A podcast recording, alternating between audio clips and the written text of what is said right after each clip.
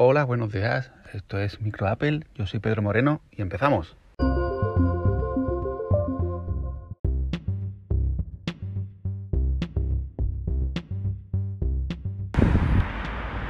Bueno, hoy día de actualizaciones.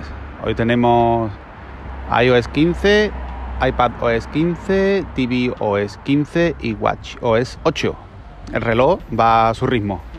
Espero que algún año se igualen los números y no tengamos este lío y sean todas las versiones iguales. Pero la verdad es que lleva. va muy atrás. No, no creo que lo alcance. Eh, bien, lo que no tenemos hoy son actualizaciones de Monterrey, porque saldrá a lo mejor en un evento relacionado con los Mac en octubre o en noviembre, igual que pasó el año pasado con Big Sur y el anterior con Catalina.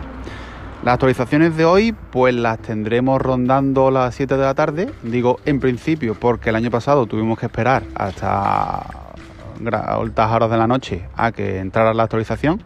Hoy pues habrá que esperar un poco a ver si viene sobre esa hora o un poco más tarde.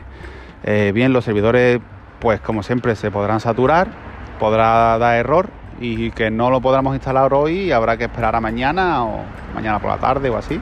Pero bueno, es cuestión de echarle un poco de paciencia. Si sirve de algo, decir que creo, bajo mi punto de vista, que no es una actualización que mmm, cambie muchísimo, que vaya a cambiar de forma drástica la forma en la que utilizamos el dispositivo, ninguno de ellos. Y quizás la que le tenga un poquito, un poquito de más ganas es a la versión de, del reloj, de WatchOS 8, que añade muchas cosas que, que va a traer Apple Watch 7, serie 7.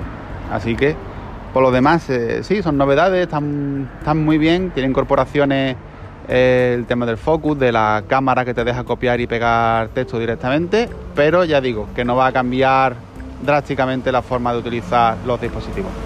Pero bueno, ya comentaremos cómo, cómo van y nada más. Hasta mañana.